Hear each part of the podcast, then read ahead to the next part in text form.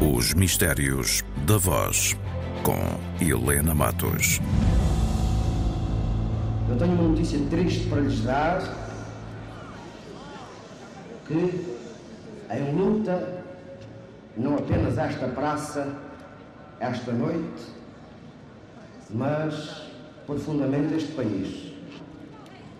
Combatem-se não os homens, meus amigos, mas as ideias dos homens porque em Portugal, e desde há seis anos, vivemos em democracia. A democracia ensina-nos isso mesmo. Somos um país em que coexistimos como irmãos, embora, quando não partilhamos das mesmas ideias, possamos combater essas mesmas ideias, mas com dignidade, com aprumo, com civismo e com respeito. Peço-lhes que não dispersem, que esperem aqui no maior e mais rigoroso silêncio pela chegada do nosso Presidente da República, porque com certeza ele vos quer dirigir a palavra. Mas o que nos leva, um momento, meus amigos, um momento, meus amigos, mas o que nos leva a pedir esse respeito, essa consternação, e nesse respeito e nessa consternação, vão a nossa homenagem a alguém que nesse momento poderia ser adversário político daqueles que aqui se encontram, mas que era um português, um democrata, peço-vos que não abandonem esta praça e que esperem a palavra de Ramalho Ianes. 4 de dezembro de 1980, são 10 da noite, milhares de pessoas estão concentradas na Praça do Rossio, em Lisboa. Elas esperam com ansiedade a chegada de Ramalho Ianes. Ramalho Ianes era então o Presidente da República, mas era também o candidato de novo à Presidência da República. Estávamos a fechar a campanha nessa noite de 4 de dezembro de 1980. Uh, o comício tardava a começar, até porque o seu protagonista principal ainda não tinha chegado, e é neste quadro e neste ambiente que Fialho Gouveia, quase que em contraciclo, começa esta intervenção que acabámos de ouvir, uh, esta, esta intervenção em que ele diz: Tenho de vos dar esta notícia. E estas pessoas, na verdade, estão na praça principal, não apenas da capital, mas se quisermos, a praça principal de Portugal, e uh, aquilo que Fialho Gouveia lhes vai dizer, a tal notícia que ele tem para dar, é que o primeiro-ministro acabou de morrer numa queda de avião. Note-se que uh, às mais ou menos às 9h30, às 21 horas e 29 minutos, a emissão da RTP fora interrompida para que essa notícia fosse dada. E muitas das pessoas que estão na Praça do Rocio ainda ignoram essa informação. É provável que algumas delas já o soubessem, porque é provável que alguém tivesse chegado e tivesse dito o que tinha acabado de ouvir na televisão. Mas em 1980 não há telemóveis, portanto não há maneira de saber o que é que estava a acontecer no momento, a notícia que tinha sido dada. Era possível um primeiro-ministro ter morrido já se ter dado a notícia, mas as pessoas que estavam num determinado local, por acaso seria a praça principal do país, ignorarem muitas delas ainda.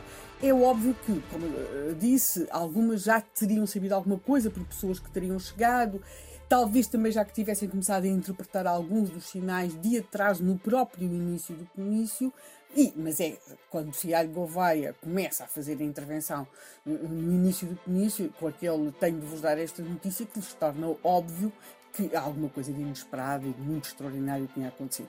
É provável que algumas pessoas perguntem, mas o que é que Fialho Gouveia, um homem da televisão, eh, um apresentador, fazia no Rocio no comício do General Lianes? É preciso que se perceba que Fialho Gouveia era um apoiante do General Lianes, já o tinha sido logo na sua primeira candidatura em 1976 e como muitos outros profissionais da televisão, muitos outros jornalistas, ele vai dar a sua voz, os seus préstimos para muitas ações de campanha dos candidatos que apoiavam, ou dos partidos que apoiavam. E é isso que ele lhe está a fazer. Ele iria ser, digamos que, o apresentador daquele uh, comício do, do general Yanes, o principal comício dessa campanha, aquele que ia fechar, e, uh, curiosamente, não era a primeira vez que a voz deste homem, que nós uh, associamos muito ao entretenimento, ele esteve no Zip Zip, ele esteve na visita da Cornélia, apenas para referir aqui alguns dos momentos do entretenimento mais importantes uh, em Portugal, mas a verdade é que a sua voz esteve presente não apenas neste momento histórico,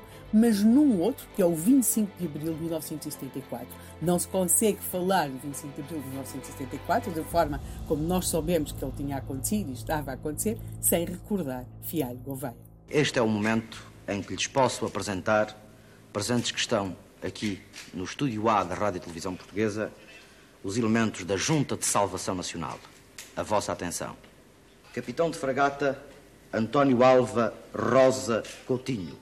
Capitão de Mar e Guerra José Batista Pinheiro Azevedo. General Francisco da Costa Gomes. General António de Spínola. Brigadeiro Jaime Silvério Marques. Coronel Carlos Galvão de Melo e ainda o general Manuel Diogo Neto, que não está presente porque está ausente da metrópole. Uma emissão histórica, sem dúvida, esta em que Fialho Gouveia apresenta e identifica os membros da Junta de Salvação Nacional a quem o poder foi entregue a 25 de abril de 1974. É claro que Fialho Gouveia não ignorava, na noite de 4 de dezembro de 1980, na Praça do Rossio, em Lisboa, que aquilo que vai dizer é também histórico, só que é um histórico muito diferente e num contexto muito dramático, ou seja, a multidão que está concentrada na Praça do Rossio aguarda pelo seu candidato no fecho de uma campanha eleitoral uh, e aquilo que o apresentador do comício, que é o Fialho Gouveia, lhes vai dizer é que acabou de morrer o homem que era o grande antagonista do candidato que apoiava. Porque se o candidato era o general Soares Carneiro, a verdade é que o grande antagonista de Ramalhianos não era Soares Carneiro, mas sim Sá Carneiro, o tal primeiro-ministro que uh, Fialho Gouveia lhes vai dizer que morreu. É que acaba de se confirmar a notícia de que, num desastre ocorrido há instantes, perdeu a vida ao primeiro-ministro e outros dirigentes da Aliança Democrática. E a multidão respondeu o que queria dizer a multidão com essa espécie de grito ou eco após a intervenção de Fialho Gouveia, não sabemos. E por isso é que fazemos um programa chamado Os Mistérios da Voz. Os Mistérios da Voz, com Helena Matos.